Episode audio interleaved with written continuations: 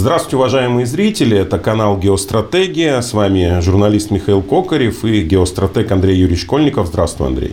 День добрый. У нас вроде бы вот в связи с конфликтом в Северном Причерноморье а, периодически взбухают, можно так громко выразиться, различные страны. Да? Там Польша что-то готовит и даже тренируется, и Прибалтика собирается э, принять у себя большое количество войск НАТО. И, в принципе, мы уже готовимся к тому, э, чтобы э, защищать свои западные и юго-западные границы. Расскажи, пожалуйста, как ты считаешь, кто еще может, скажем так, хотеть, желать или иметь возможность начать войну или начать конфликт с нашей страной? Да, вопрос веселый и увлекательный, поскольку в ближайшие лет 5-7 по всему миру количество конфликтов и войн будет э, значимое.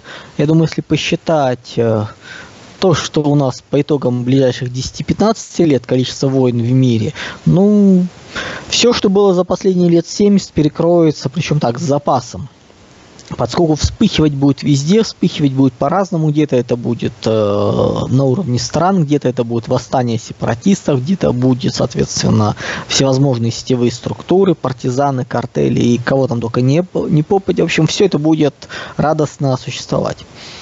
И вопрос военного противостояния важен, плюс важен вопрос, э, какова логика всех этих противостояний. А она веселая. Для того, чтобы выйти, перейти в будущее, есть два рубежа субъектности. Первый рубеж субъектности нужно перейти в районе 27 года.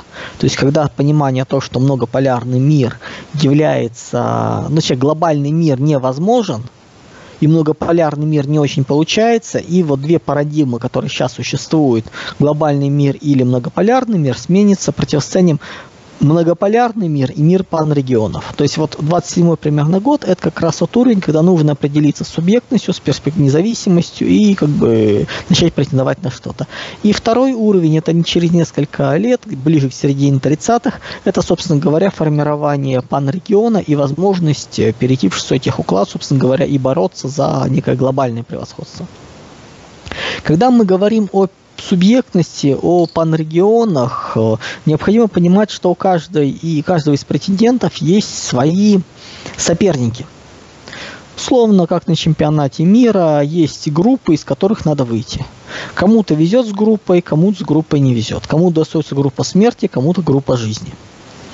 И когда мы начинаем смотреть, то разница существенная. Ну, для примера возьмем э, Китай. Китай для того, чтобы сформ... пройти дальше, сформировать свой пан-регион, необходимо решить проблемы. Ну, первое, самое видное, это, конечно, США и Фининтерн, класс национальных корпораций. Дальше Китай упирается в Японию, Индию, Корею, Вьетнам, да и ту же Британию. То есть, грубо говоря, вот эта вот команда, ну, вы, выйти из этой группы очень сложно. Да, можно разделить сферы влияния с Россией, можно рассматривать в качестве там, потенциального партнера Иран, но вот первая группа противников, она запредельная той же Японии, например, для, которая с точки зрения именно экономической обуслов...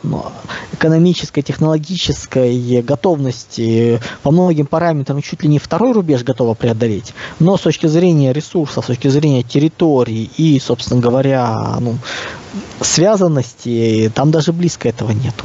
И проблема в том, что получить невозможно. Да, вроде бы кажется, что превосходство, но вот перейти никак. Поскольку ей нужно решить вопросы Китая, нужно решить вопрос России, вопрос Кореи, нужно, собственно говоря, с классом национальных корпораций США вопросы решать. И вот это все ограничивает развитие. Поэтому, когда мы начинаем смотреть, может быть так, что в абсолютных величинах перспектива замечательно просматривается, но в относительно, относительно соседей, относительно возможности формирования зоны влияния, расширения, поскольку для того, чтобы перейти в шестой техуклад, нужно полностью локализовать у себя и четвертый техуклад, и пятый техуклад. То есть это от 250 до 500 миллионов индустриального населения. Первый это четвертый уклад, второе число пятый уклад, если ничего не оптимизировать. Если, если его оптимизировать, то ну, можно как бы будет поменьше, но пока последние десятилетия никто этим не занимался. И у России, когда мы говорим о том, что ей необходимо перейти дальше, на самом деле противники не такие серьезные. Первый противник – это Польша. ну вот, вот что бы ни было называется, это ограничение движения на запад, причем понятно, что за Польшей стоит Британия, но Польша, не ЕС, не Германия, именно Польша, поскольку все остальное может договориться. Следующий момент это Турция. Мы много раз говорили, что туркам нужно продержаться до 27 года и не пойти под распад. Чем э, дальше, тем это тяжелее сделать. Ну и третий, ограничивающий нас э, игрок, это Япония, с которой ситуация очень непростая, я бы сказал, даже напряженная. Японии есть потенциал, есть желание на большую игру, у Японии нет возможности. Они ограничены. И когда мы начинаем говорить про японцев, э, очень часто люди исходят или, ну, ну в общем, японцы создали фактически э, две параллельные системы. Первая система – это научно-культурная работа, аналитика, жалобы на жизнь о том, какие они слабые, несчастные и вообще никак не могут э, выйти. И очень большое количество людей искренне этому верит. Люди искренне верят, что 25 лет японцы такие придурки не могут решить вопросы с запуском инфляции. Что вот что они не делают, а инфляция не идет, что экономика не действует. А почему? Ну, потому что японцы поняли, что если они начнут демонстративно набирать вес, их просто угробят и уничтожат. Поэтому они затаились. Когда начинается, сколько мы наблюдали картину по поводу того, как Китай э, мужественно и целенаправленно строит авианосцы. Два авианосца, вот третий будет, и в таком-то году, вот тогда они – у японцев 4 авианосца. Три из них, правда, до сих пор называются вертолетоносцами, но по факту это 4 авианосца втихаря. Периодически японцы э, выдают статьи по поводу, как у них плохо с армией, как люди не идут э, служить во флот и дальше куча каких-то слов. Когда начинаешь смотреть приведенные там же цифры, переводя их в божеский вид, и ты видишь, что уровень э, комплектации – выше 90% от кадрового состава, возникает вопрос, это что за бред? Да любая страна мира с уровнем комплектации в мирное время выше 90% сказал бы, вау, это замечательно. А японцы мучаются, японцы страдают, рассказывают, как им тяжело. И вот таких вот моментов, когда идет рассказ про то, какие они слабые, несчастные, и вообще ничего у них не получается, полно. Япония на самом деле является потенциально очень сложным противником. Тут варианта два. Или Япония становится нашим союзником, младшим партнером в рамках пан-региона, или Япония становится нашим врагом. Стать региональной державой э, очень тяжело. У них дикая зависимость от поставки ресурсов, от логистики транспортной, э, и выкроить ее, то есть договориться очень тяжело. Плюс исторический э, ну, бэкграунд, э, фон очень неприятен. Практически все соседи негативно относятся к Японии. А те, которые подальше, ну, тот же Индокитай относятся к Японии нормально, так там э, транспортные каналы легко перекрываются. То есть связанность минимальна. Поставка ресурсов очень высокая зависимость. И все рассказы про утихомиривание, про то, что японцы такие тихие, спокойные, ну, это все хорошо, но реальность немножко другая. Три поколения, они находятся под оккупацией. Это серьезно меняет. Вся вот эта вот э, либеральная дрянь и Плесень, она тоже у них распространяется. Последние годы, говорит, все более. То есть серьезно начали пропагандировать, э, пытаясь японцев тоже превратить вот это вот все. Да, проблемы с детьми, проблемы с э, культурным восприятием. Поскольку культура и история, подходы, мысли, политика, даже политическая культура, которую японцы показывают во внешний мир и которая есть внутри, она кардинально отличается. Очень серьезно. То есть истории по поводу ну, то есть есть, у них даже есть такая теория о японцах. Нихон Зинрон, по-моему, так это произносится, называется, так называется, как бы за произношение прошу э, прощения, да. Это фактически научное обоснование их уникальности, глубоких отличий превосходства над другими нациями. Это целое течение, очень серьезное, хорошо прорабатывается. Построено оно все на концепции э, превосходства. То есть к этому, к фактически к идеологии Какутай, это тело нации, добавили принципы политических наций Европы и сформировали фундамент в основе которого, собственно говоря, лежит э, уникальность японцев. Андрей Юрьевич, это как раз тот самый момент, да, когда, ну, в принципе, это как раз тот самый момент, когда они воевали с, во Второй мировой с американцами, и э, генерал, если не ошибаюсь, или там адмирал японский заявил, что э, американцы считают, что они роди, произошли от обезьян, а мы рождены от богов, поэтому как бы мы и должны победить. То есть это оттуда, да? Ну, это называется слова, которые звучат, нарисованы по поводу богов. Есть такое, причем э, эта система действительно вот это э, Какутай в основе, плюс рассказы, исследования про уникальность, в основе, конечно, лежит боже, божественный статус императора поскольку он потомок богини Аматерасу, линия не прерывалась, и, собственно говоря, вот этот вот дух основания государства, рассуждение о том, что нет другого государства в мире, которое бы островное, там преемственность и прочие слова. Дальше идет разговор про, что, собственно говоря, с учетом конфуцианской сыновней почтительности, лояльности к императору, то есть ну, взаимодействие моральных качеств подданных и императора, это вот связь с божественным устанавливается. Дальше путь э, кодекс самурая Бусидо, он трансформировался по сути в особую миссию, воинский дух японской нации, то есть он шире стал. Ну и, собственно, еще можно добавить обретшие национальные особенности буддизма. И вот это вот все, оно просматривается. Это вся основа внутренней культуры, которую мы не видим которую мы, ну да, читаем мы там э, Бусино «Душа самурая» или «Дочь самурая». То есть это вот, ну, есть культурные особенности, но они все равно не полностью раскрываются. А у японцев очень много интересного. У них, например, есть абсолютно серьезные научные исследования про уникальность японского мозга из-за иероглифов, из-за восприятия, что вот это и дальше идет там вот сложный, сложный уникальный язык, который невозможно достичь, э, много чего хорошего. То есть если взять вот все истории про древних укров, вот, вот, вот, все вот это вот, добавить туда исследования Третьего рейха по генеалогическому происхождении, только все это мягко, все это аккуратно – очень, скажем, называть так, без перегибов, и в основе лежит не древние укры и построенные на не чем еще в нарушении логики арийское происхождение, поскольку, как мы понимаем, что немцы к ариям никакого отношения не имеют, они по крови абсолютно другие народы.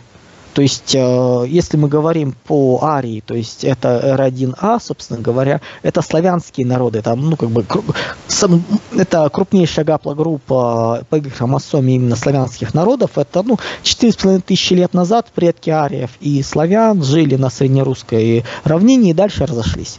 То есть, одни остались здесь э, в лесах, как бы, и это стали наши потомки, другие плавно в несколько волны распространялись по всему, называется, континенту. Были те, кто пошел в хетское государство. Дальше метанийские арии спустились. Э, арии, которые иранские, есть иранские народы, дальше индоевропейские народы, скифы, которые покочевали по, соответственно, Великой степи. То есть это все арийские народы. В конце концов, индоевропейские языки в Европе стали доминировать из-за кельтов. То есть ранние кельты, которые пришли на север, ну, добрались до севера Италии, это по-хорошему, ну, если не углубляться, потомки троянцев в той знаменитой войне греков э, с троянцами, вот это, собственно говоря, ранние кельты. То есть, которые потом усилились, э, захватили практически всю Западную Европу и оставили только вот кельтские языки, как раз и создали ин, индоарийские языки, европейские, индоевропейские языки создали как раз, это вот оттуда пошло. И когда мы хотим посмотреть, как, на каком языке говорили исконные европейцы, ну, смотрите, баски язык это русские языки, то есть как бы которые не индоевропейские по корню. То есть вот итали... среди итальянских языков э, были не индоевропейского происхождения. По-моему, по этрусскому, по-моему, все-таки оно, он ближе именно к изначальным западноевропейским языкам тут сходу не, разные просто мнения никак не могут расшифровать, потому что есть абсолютно противоположные точки зрения. Одни говорят, что это практически русский язык, но другие говорят, ребята, это вообще даже не индоевропейский язык. То есть, как вот, ну, тут за филологический спор опускаться не будем, но вот баски это как раз изолированный язык из предыдущих эпох. И культурная экспансия кельтов, собственно говоря, без уничтожения местного населения привела к тому, что вот они говорят, через какое-то время немцы начали утверждать, что они э, арийцы практически. У японцев э, все проще. У них есть э, более двух тысячелетий истории, более-менее понятной, четкой, и на ее основе придумать легенды, мифы намного проще. И они этим занимаются. Это не настолько агрессивная вещь, но вот уникальность, богоизбранность японского общества, она более чем. То есть, с одной стороны, у нас есть э, по крови принадлежность к линии император божественная, дальше, соответственно, по духу усыновление, благодарность, послушание и прочее, вся нация под императором. Да, в 1 января 1946 года император Хирохита выступил с отречением от божественного происхождения. Ну, забавно, но в Японии это воспринимается как обман. Обман, сделанный под давлением. Не надо тут... По-хорошему, если бы э, американцы хотели решить вопрос, нужно было прерывать императорскую линию. Ну, то есть фактически император должен был быть осужден как военный преступник, и вы же вот все связаны. Проблем с этим бы не было. Все, что творили японцы, ну, это в понимании современного человека, европейского человека, это дикость полнейшая. То есть это соревнование, кто больше голов отрубит э, за какое-то время, геноциды постоянные, измыва... Ну, биологические эксперименты над людьми. То есть вот, вот все это есть. Корейцы вспоминают, э, как громадное количество женщин э, корейских превращали в проституток. Ну, то есть вот, вот такие вот вещи, они остались, и, собственно говоря, поэтому местные народы очень негативно относятся, которые непосредственно столкнулись с японцами, очень негативно к ним относятся. Если первое время, в 30-е годы, японцы пытались э, заниматься такой классической экспансией, как держава суши, то есть синтоизм навязывать покоренным народам, свою логику потом плюнули и начали просто выстраивать иерархию эксплуатировать. Если бы, конечно, японцы, ну, и американцы в свое время прерывали императорскую линию, возразить было сложно. Сейчас три поколения они выдержали. Да, деградация молодого поколения очень серьезно пошла, причем последние годы усилилась, но пока держится. Э, что еще нам говорит о том, что японцы готовятся к войне? Есть храм, э, главный военный храм в Токио Ясукуни. Там поклонение, ну, эта логика, она на самом деле близка к э, вьетнамским духам национальных героев. То есть, по-хорошему, если в остальных э, храмах идет поклонение э, высшим сущностям, богам, ками, то здесь идет поклонение героям. Воинам, которые погибли за Японию и императора.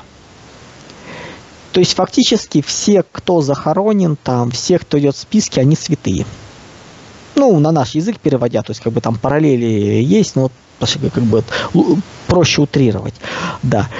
И преступники, которые были осуждены трибуналом и казнены, их прах был захоронен в этом храме через какое-то время. И поэтому именно когда премьер-министр Японии ездят как паломники в этот храм, они не просто приходят в храм. Это храм воинской славы, это храм почтения духов, воинов, включая преступников из Второй мировой войны. И Китай, и Корея к этому относятся очень негативно.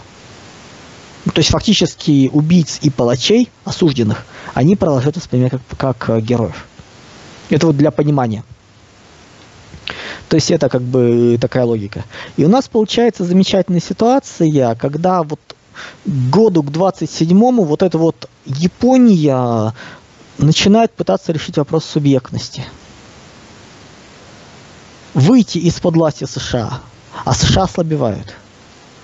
25 год это год, чем э, интересен в рамках общих сценариев, это год, когда будут решаться, идем ли мы, останавливаемся ли распад мира на уровне мира панрегионов, то есть у нас метрополии и полупериферии делятся. Или мы идем дальше, когда периферии тоже распадаются. И деградация, просадка еще выше. Вот один из ключевых маркеров – это признание Соединенными Штатами своей ограниченной роли. Отказ от роли единственного гегемона – от готовности наведить порядок силовыми средствами по всему миру. Пока все идет к тому, что они прекрасно это поймут и не выдержат, что они будут сокращать свое присутствие в Европе, когда этого они сократили на Ближнем Востоке и в э, Центральной Азии, ну, имеется в виду Афганистан и прочее, и потихоньку-потихоньку упрощать. Да, мы понимаем, что некоторые базы будут вывезены, некоторые базы останутся в формате криптобаз. Это очень хорошо видно на примере той же Латинской Америке, где порядка 75 именно криптобаз, то есть таких вот оперативных, э, которые формально принадлежат местным, и на которых происходит, ну, если, когда американцам нужно, они туда приезжают и, собственно говоря, ну, как Самолет прилетел, они по прайс-листу оплачивают э, его посадку, обслуживание, там, проживание военных. То есть, ну, фо- формально база них, но по факту в любой момент они там оказываются и тратят вот ровно столько, сколько им надо. То есть там, то есть как бы такая формат. Вот они будут уходить. После э, следующие, это 24-25 год, ослабление присутствия, а далее уход из Европы. И 26-27 год, это начало проблем в Юго-Восточной Азии. Понимание того, что Юго-Восточную Азию они тоже не удерживают. И вот Япония будет пытаться дергаться. У Японии замечательные условия для того, чтобы попытаться добиться именно вот уже по параметрам. То есть у них э, по составу армии. Давайте четко понимать, что авианосцы это не все срок, необходимый Японии для того, чтобы выйти на уровень ядерной державы, от недель до месяцев. Разные просто оценки. У них все нормально с технологиями. У них нормально с экономикой. Никого не должен вот это вот, вот пугать. Финансы. Элиты у них, в конце концов, нормальные. Да даже по смыслам очищения у них, да, ну, как бы не, не так все плохо. Проблемы у них с природными ресурсами, энергией, и транспортной связанностью. Они мало контролируют э, потоки, которые к ним идут. То есть тут нужен э, флот, тут нужна, собственно говоря, безопасность проливов. А тут еще в э, Южно-Китайском море Китай будет пытаться брать его под себя полностью, то есть перекрывая все. И проблема в интеграции, ассимиляции территорий. С этим беда. И вот такая вот Япония, становится, собственно говоря, страной, которая хочет обрести субъектность, которой нужны природные ресурсы и энергия. И первый в приоритетах здесь Дальний Восток России. Да, Индокитай, Филиппины, Индонезия, может быть Австралия, Южная Америка, но Россия близка, начиная с Сахалина с энергетикой. Дальше вопрос возникает контроль транспортных потоков. Нейтральные проливы пути тоже вопрос Китая. Ну и присоединенные территории тоже. То есть мы получаем ситуацию, когда для них э, по многим параметрам э, попытки отхватить Дальний Восток являются стратегически верными. Да, есть ограничения, есть понимание, что Россия ядерная держава, которая может захотеть применить оружие. Но если мы дадим слабину, то как только Соединенные Штаты уйдут из Юго-Восточной Азии, оно начнется. То есть большие проблемы будут? Будут. Поэтому Японии вариант, или мы с ней договариваемся, и она входит к нам как младший партнер, но с учетом вот японского духа, японской подготовки, эта вероятность тяжелая. Давайте не забывать, что не перекидывать свои стереотипы на них. Нация – это коллективистская рисовая нация, где от труда каждого зависит выживание всех остальных. Плюс это фатализм природный стихийные явления, тайфуны, вот это вот все вот есть. Вот. Далее исторический опыт. Два раза за последнее время японцы нападали, ну, в 20 веке нападали на более сильные державы. На Российскую империю 905 год и в 40-х годах США. Первый раз получилось, второй раз нет. Но японцев, не, у них нет страха именно борьбы с более сильным. Если бы не было трех поколений под оккупацией, вариант э, миром договориться даже бы не рассматривался. Было бы четко понятно, что это будет война. Но молодое поколение никакое.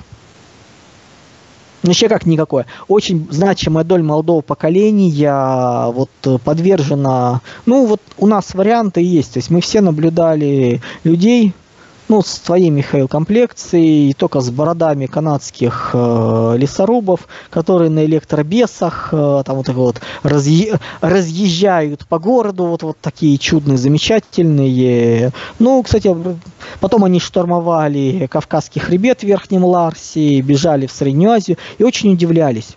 Почему они с резюме, где написано, что они были кем-то там непонятным набор каких-то слов в Москве им почему-то не хотят нигде больше платить зарплату. Да, они знают они язык, но они же профессионалы, они же зарабатывали здесь. То есть вот, вот странные люди, да, это поколение ЕГЭ, то есть те, кто, ну, лет, ну, все, кто младше 35-40 лет, они очень, конечно, всем этом пропитались, и тут ничего уже не сделаешь. И вот все вот эти вот ребятишки замечательно сейчас начинают взрослеть. Ну, вот наблюдаю по сторонам, наблюдаю, как это вот выглядит, что, ну, как все, ну, вокруг люди ходят, а, там, подъезд соседей и прочее, так, двор, это вот все. Я наблюдаю, что эти люди остались, они худеть начали. Они как-то более поджарые начинают. В, в взгляде исчезает сонность. То есть, когда человека будешь, и он такой вот сонный, непонятный. А сейчас вот ты идешь, когда здороваешься с человеком, у него в глазах осмысленность есть. Он смотрит на мир, он думает, у него какие-то мысли в голове крутятся. То есть общество потихоньку начинает в себя приходить. Вот Японии то же самое нужно. Им нужно общество. Нужно приходить. И проблема в том, что мы являемся для них оптимальным вариантом, если бы не было ядерного оружия. То есть если убираем фактор стратегического ядерного оружия и возможность нанести удары, у японцев просто банально не было бы вариантов, на кого нападать, куда лезть. Стратегическое оружие для них страшно не так, чтобы уж совсем, но все равно. И с этими ребятами нужно будет очень жестко работать. У России выбор. Или мы договариваемся, ну, это стратегия царица морей, но как бы ее вероятность э, не такая большая. Все-таки Третий Рим у нас более инерционно понятен. Да, нам надо забирать будет Корею, с ней договариваться. Но с Японией вопрос такой. Поэтому мы должны сделать так, чтобы у японцев не было даже намека на мысль, что мы не ударим в ответ. То есть, если мы, возвращаясь к началу, мы говорим, что Польша, Турция, вот Япония – это те э, страны, которые мешают нам жить, которые не дают нам дальнейшего расширения, которые, собственно говоря, вопрос которых нужно решать. По Турции вопрос понятен – мы будем выходить, э, выбор, наверное, уже, то есть мы вот записываем еще до второго тура выборов, ну, потому что есть, я думаю, небольшая небольшой, э, ну, небольшая победа Эрдогана, как бы, и там волнение населенную ситуацию он в целом удержит. Это более такой вероятный вариант. И вопрос, сколько он удержит дальше. То есть Турции нужно, чтобы Эрдоган был у власти года до 27-го. То есть до падения Европы, до проблем, чтобы было за счет чего выжить. Если нет, Турцию просто разорвут на части. Вот э, этот вопрос решаемый. То есть нам нужно поддерживать Эрдогана, пока Европа, ну, пока есть э, необходимость, и дальше очень быстро сбрасывать его с доски истории, а дальше там турки сделают все сами. Там тоже проблем хватает, там своих, своего аналога поколения ЕГЭ тоже достаточно. По Польше вопрос э, простой. По мере обрушения Европы, ну, сама Польша не сможет. Британия, англосаксы помочь ей реально не смогут, только словами, словесными интервенциями. У Европы банально нет ресурсов на серьезное противостояние. Нет, конечно, Европа может, но правда, все равно будет Европа, не Польша. То есть, как бы тут такой момент. А вот с Японией нужно будет смотреть уже. Если не младший партнер, и региональная держава Япония быть не сможет, у нее слишком испорчены отношения со всеми, ей придется делать свой пан-регион. То есть, как они попробуют, конечно, региональную, но не факт. То нам нужно будет что-то делать с э, Японией. Нужно ее будет припугнуть. Чтобы они четко понимали, что ежели они к нам пойдут, их не станет. А это, друзья, оружие массового поражения. Это демонстративное использование бомб и готовность их применить. По-другому мы с ними не договоримся просто для понимания. То есть к 27 году нам нужно на Дальнем Востоке разворачивать э, активно подготовку к военным действиям. И хорошо бы, чтобы ни у кого не вызывало сомнения, что в случае атаки удары пойдут. Посейдон, который рядом с побережьем, смоет нафиг всю Японию, то есть там города. Или это просто ядерный удар. Должно быть. То есть мы должны показать, что мы пойдем не на словах, а жестко, четко пойдем. Это тоже вопрос такой интересный, увлекательный, но по-другому никак. То есть э, остальные все противостояния военные, они или маловероятны, или это уже что-то локальное, несерьезное, то есть несущее своего смысла. Да, вот евро... противостояние с ЕС, ну это частный случай, который не меняет расклада, не меняет аттрактор, который всего лишь усложняет э, нам жизнь. Андрей Юрьевич, но э, только ли с Японией могут у нас э, быть такие вообще сложности? В принципе, да. То есть я согласен с тем, что Япония, она ей стратегически выгодно зайти младшим партнером в российский панрегион. Э, с другой стороны, и деваться некуда, да, там, если посмотреть, она свой панрегион не сформирует, а без него будут проблемы. Но э, только ли у Японии э, возможны милитаристические настроения в будущем? Когда США отвалятся и прекратят э, гегемонить? Что значит только ли у Японии? По всему миру все, кто хоть немножко думают о будущем, начнут этим заниматься. Причем в регионах, где изначально исторически особо ничего подобного не происходило. На чем мы говорим, что если даже Колумбия сейчас начала в Латинской Америке активно милитаризации проводить да, с помощью Соединенных Штатов, но они с ними разругивают. То есть они от них удаляться начали. Соединенные Штаты сейчас переключаются на попытки вооружить, подготовить Перу, ну, чтобы в регионе бардак держать, чтобы, называется, разделяя властвовать. То есть, если мы посмотрим на армии в регионе в Юго-Восточной Азии, там все очень весело. С точки зрения и количества военных на тысячу человек, и техники на тысячу человек.